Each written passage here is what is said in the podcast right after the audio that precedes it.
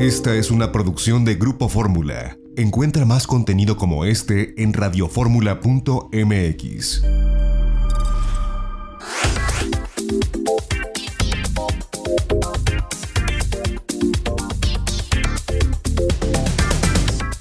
Ya estamos de regreso en De Viaje en Fórmula y esta es la entrevista que nos concedió hace algunos días la doctora Natalia Bedoya desde Bogotá, en Colombia, para hablarnos un poco de la situación en aquel país.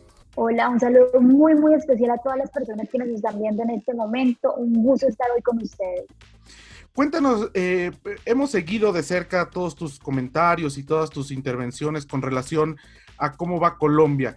Y no solamente cómo va con relación a la pandemia, que sabemos que, bueno, ha afectado igual que en México, igual que en América Latina, pero eh, como país vaya en esta administración, eh, ¿Cómo ves el rumbo? Una economía que, bueno, pues de pronto empezó a repuntar, ha tenido algunos contratiempos, pero ¿cómo evalúas de bote pronto la realidad colombiana en este 2020?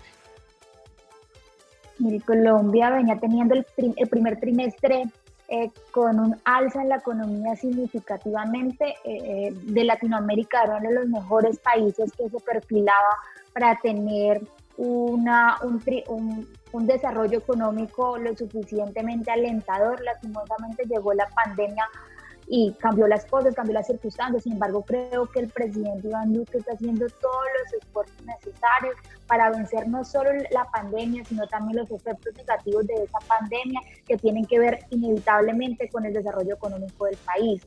Entre más hoy, ¿qué pasa? Entre más se demoren en reactivarse los sectores económicos que han estado parados por más de dos meses debido a la cuarentena eh, preventiva nacional obligatoria que se da en Colombia, eh, entre más se demoren, más va a haber desempleo. Lastimosamente, en este mes tuvimos la tasa de desempleo más alta que hemos registrado en los últimos 10 años en nuestro país y el desempleo va a seguir en aumento si no reactivamos eh, prontamente todos los sectores económicos de nuestro país. El presidente Iván Duque está haciendo una excelente labor, tiene eh, en sus manos una responsabilidad gigante que tiene que ver no solo con vencer la pandemia del COVID-19, sino también vencer el hambre, vencer el desempleo producto de esa misma pandemia.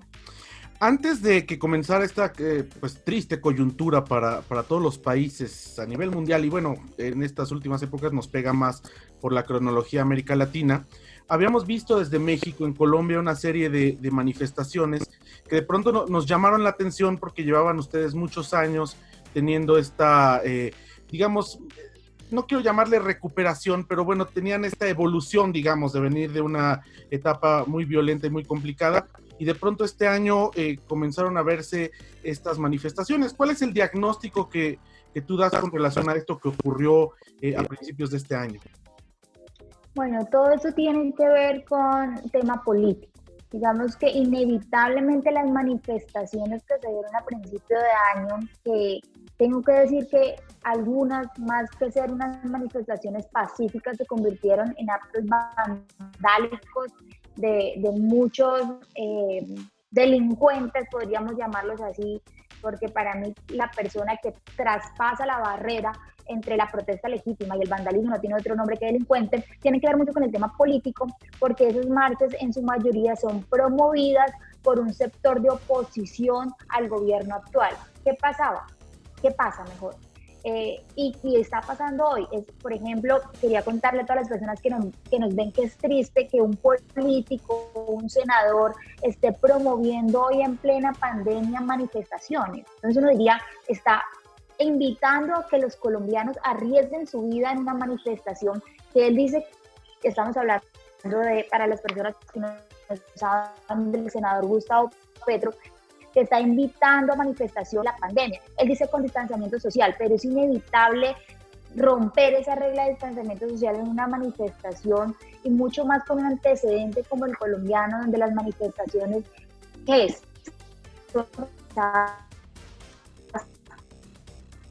Ese sector ideológico, realmente Iván Duque tiene que tener mucho tacto para poder manejar ese tipo de situaciones y poder salvaguardar la vida de los colombianos, la integridad de los colombianos y por supuesto seguir trabajando para recuperar esa economía.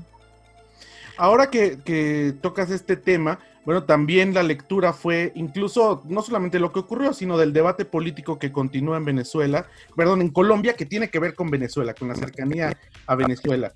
Y esto eh, incluso se ha acusado en diferentes momentos al, gobierno venezolano o al régimen de Nicolás Maduro de tener intereses en la movilización social dentro de Colombia. Esto nosotros lo, lo vemos a la distancia, leemos de una y otra parte, pero ¿qué tan, eh, eh, ¿qué tan cierto es o cómo, lo, cómo lo ves tú? ¿Es, ¿Es una realidad esta injerencia que ha habido, esta problemática de tener a este régimen como vecinos? Mire, yo creo que para nadie es un secreto que el régimen de Nicolás Maduro eh, es cómplice del terrorismo en Colombia. Como lo vimos hace unos días, donde medios locales de Venezuela revelaban la presencia de Jesús Santrich en las calles de Venezuela, ese ha sido el pan de cada día entre la relación de Nicolás Maduro con su antecesor Hugo Chávez y con el gobierno colombiano. Realmente Venezuela siempre ha sido cómplice, ha sido cuna de narcoterroristas, en especialmente de los de las FARC. Y es por esto que hoy vemos que Jesús Santriz está refugiado en Venezuela mientras la justicia colombiana lo está buscando. Y seguramente no te podría decir con certeza si ellos tienen o no en las manifestaciones en nuestro país, pero lo que sí es cierto es que las manifestaciones promovidas por el sector ideológico de izquierda, eh, o más bien las manifestaciones las cuales ese sector eh, invita a salir a la calle siempre terminan en vandalismo. Y es paradójico, por ejemplo, que al principio de año las manifestaciones se daban eh, con el pretexto de mayor eh, mayores recursos para la educación pública.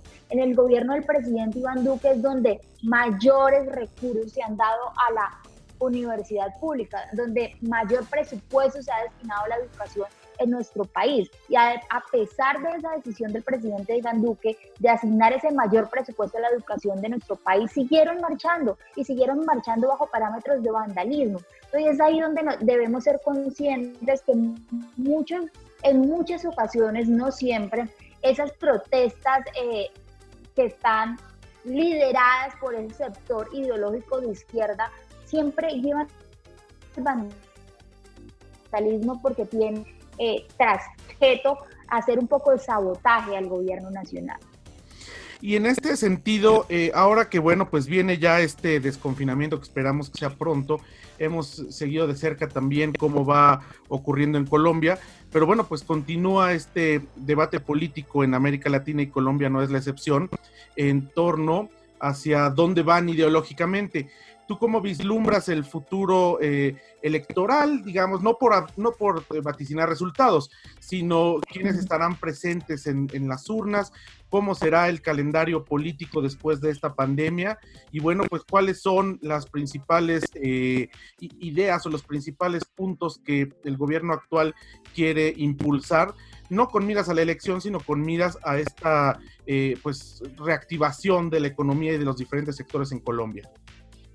Bueno, yo creo que las futuras elecciones tienen que ver mucho con el liderazgo que se muestre hoy en estos tiempos de crisis social que estamos viviendo, no solo en Colombia, sino en el mundo.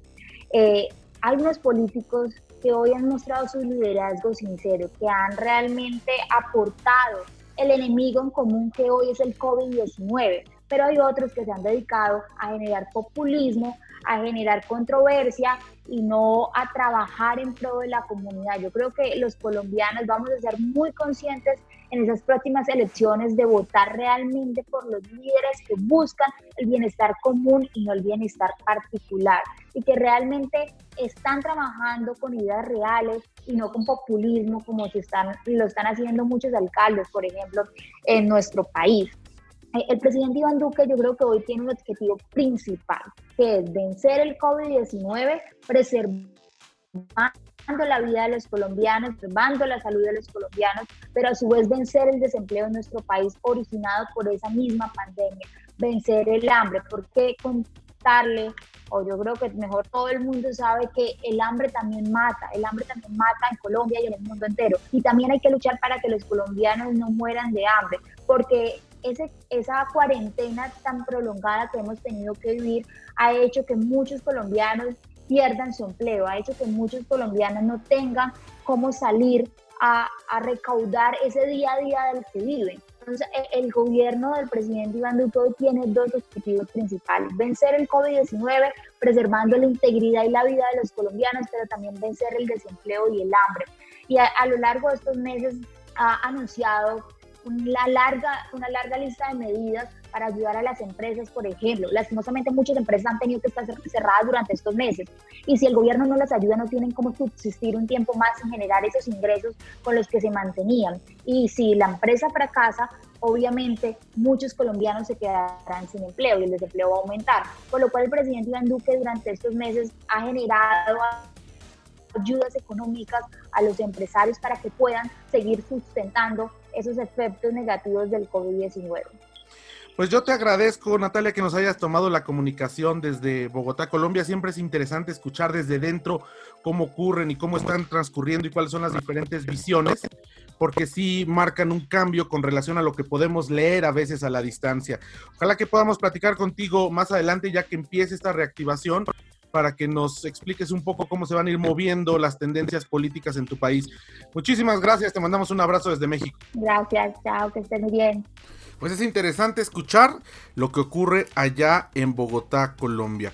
Vamos a un corte y regresamos. Seguimos este domingo aquí en De Viaje en Fórmula, transmitiendo desde la Ciudad de México a través de la tercera cadena nacional de Grupo Radio Fórmula.